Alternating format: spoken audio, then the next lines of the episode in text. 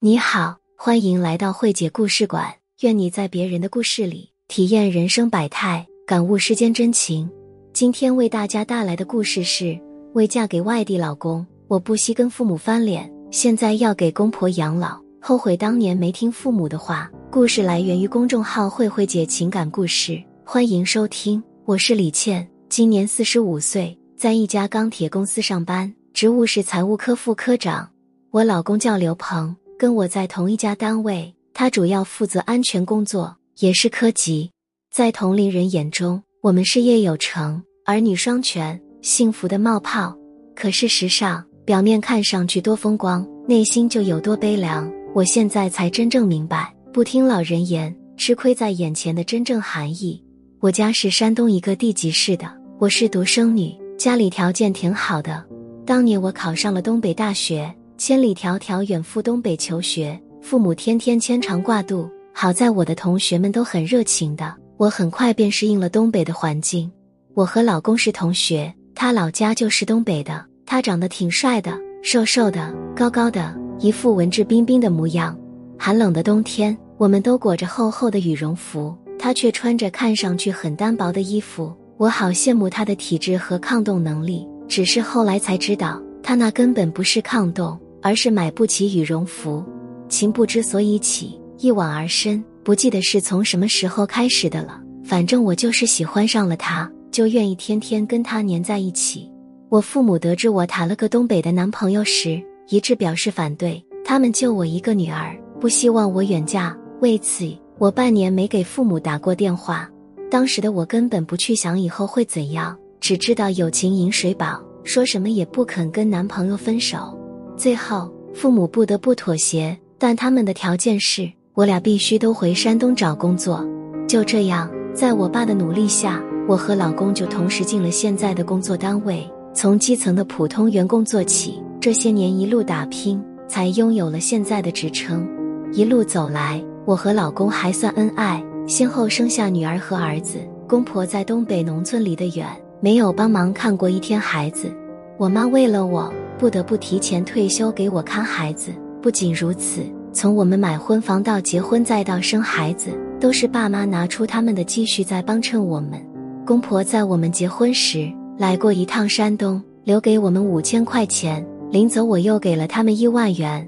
我知道公婆不容易，因为老公还有一个姐姐，找的老公不靠谱，天天好吃懒做，公婆天天为他揪着心。我儿子出生时。正赶上大姑姐跟第一任老公离婚，把五岁的孩子丢给公婆，自己外出打工去了。公婆是指望不上，我妈才提前退休过来帮我。后来国家放开了二胎政策，爸妈鼓励我再生一个儿子，也希望我给他生个小妹妹。一年后，我如愿以偿的生下了女儿，同事们都羡慕我儿女双全，我也感觉自己很幸福。我和老公工作安稳，有父母在身边帮衬着。简直不要太惬意。然而天有不测风云。二零一八年，老公接到老家打来的电话，说公公婆婆在骑着电动车赶集时发生了车祸，连人带车翻进了路旁的深沟里，都被送进了重症监护室。老公买上飞机票飞了回去，我把两个孩子托付给要好的姐妹，在我妈的陪同下，也乘坐飞机飞到了东北。在医院重症监护室外面看到老公时。他胡子拉碴的样子看得我心酸，我妈当即从包里掏出一张银行卡递给老公：“老人看病要紧，这些钱你先拿着，不够我再想办法。”我老公差点给我妈跪下，原来他从家里带过去的几万元已经全花进去了，每天高达一万多的费用，让他正犯愁呢。老公的姐姐虽然也来过医院，但却拿不出一分钱，她自己打工挣的钱还不够自己和孩子花的。公公先脱离了危险期，但婆婆比较严重，又在重症监护室待了半个多月，才勉强保住命，恢复了生命体征。转到普通病房又住了将近两个月才出院，前前后后一共花了一百多万，除去报销的部分，自己承担了六十多万。这些钱大部分都是我父母的积蓄。在那一刻，我才感到自己当初违背父母的意愿，执意要嫁给老公是多么愚蠢的决定。可是事已至此，只能面对，生活还得继续。婆婆的后续治疗和复健都需要花钱，最大的问题是如何照顾他们二老。我和老公的回来上班，我原本想每月支付给大姑姐一部分工资，让她在老家伺候公婆，可是她拒绝了，因为她又找了一个老公，两家凑在一起两个孩子，她说照顾不过来，没办法，我们只能先雇了一个保姆暂时照顾着，再想办法。回来后，我妈给我出主意。你公公婆婆早晚都是你们的事，与其离得那么远，天天牵肠挂肚，还不如你们买套小点的房子，把他们接到山东来，这样你们照顾起来也方便，我也可以搭把手。我的眼泪唰的就掉下来了。父母把我养这么大，没得过我什么好处，反而处处出钱又出力，我感觉特别对不起他们。可是没办法，眼前这是唯一的办法了。于是，在父母的帮助下，我们凑了三十万。买了一套二手的两居室，简单收拾了一下，把公公婆婆搬了过来。老公终于可以安稳的睡个好觉了。虽然每天都得忙忙碌碌的，但至少不用天天担心了。每天都能看到公婆，亲手给他们做饭，陪他们聊天，扶着婆婆做复健。两个孩子只要有时间，也去爷爷奶奶那里陪老人。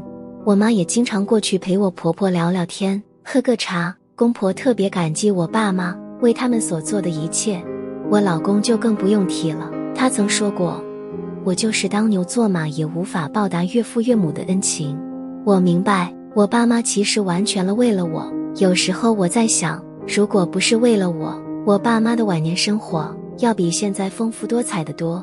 但世上哪有卖后悔药的？每个人都必须为自己的选择负责。庆幸的是，我还有爸妈可以依靠。假如我爸妈是那种狭隘的父母，我真的无法想象我现在过的是怎样的日子。我现在终于理解了为什么千百年来那么多人都深信婚姻要门当户对了。所以，年轻人在谈恋爱时一定要擦亮双眼。慧姐有话说：感动的人泪盈眶。李倩有一对通情达理的父母，正如她自己所说，如果没有父母的帮衬，她公公婆婆出事后，她很难处理的如此完美。贫贱夫妻百事哀，孝顺父母也是需要有金钱作为支撑的。好多婚姻就毁在一些用到钱的大事上。像李倩父母这样的，能在亲家出事后慷慨解囊的人，估计不是很多。但人心都是肉长的，李倩一家的付出，公婆和老公都看在眼里，相信他们也都是明事理的人。李倩以后的日子肯定会越来越幸福的。大家说呢？今天的故事到这里就结束了。我是慧姐。如果你喜欢本节目，欢迎点赞、留言、订阅我的专辑，也欢迎关注我的公众号“慧慧姐情感故事”。愿我的文字能带给你一些愉悦和启迪。谢谢收听。